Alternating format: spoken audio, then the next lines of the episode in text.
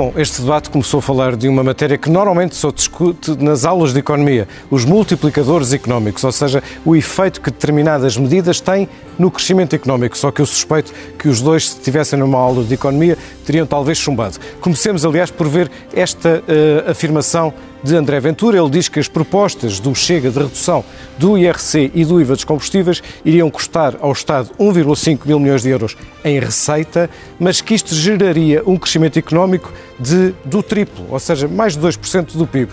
Ora, eu não conheço nenhum modelo económico em que um corte de 1,5 milhões de impostos represente ou implique um aumento de, do crescimento económico de 4,5 mil milhões. De, portanto, esta declaração é uh, falsa, salvo se algum modelo que eu desconheça seja assim tão otimista. Mas quando avançamos para uma declaração relativamente parecida, mas menos otimista, de eh, Rui Rocha, ele também disse que nas suas propostas, as do, da Iniciativa Liberal, de descida de IRC e de IRS, custam entre 4 e 5 mil milhões de euros, só que parte disso é recuperada pelo crescimento económico. Ora, ele não diz qual é a parte, não conseguimos perceber qual é o efeito e, portanto, isto é uma declaração vaga e uh, não esclarece completamente aquilo que tem sido a maior crítica à iniciativa liberal, que é o custo que tem todos os seus, uh, todas as suas medidas nos impostos. Vamos continuar e ver outra questão que é a da banca.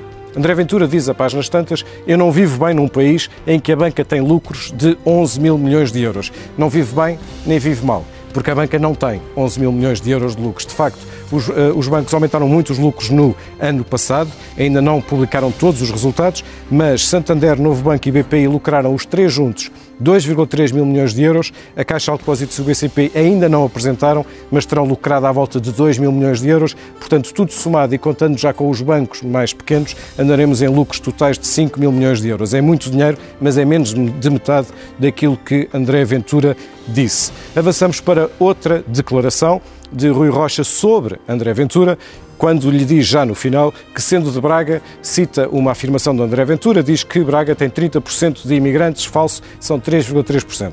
Esta afirmação de André Ventura aconteceu de facto, não foi hoje, foi uh, no mês de janeiro, uh, há, há, duas, três semanas, e de facto André Ventura disse isto, e sim, isto é falso. Vamos ver os dados. Segundo o Observatório das Migrações, no distrito de Braga, há 28.127 residentes estrangeiros, de um total de 846 mil residentes no distrito, ou seja, os tais 3,3%. Vamos ver agora o pulsómetro.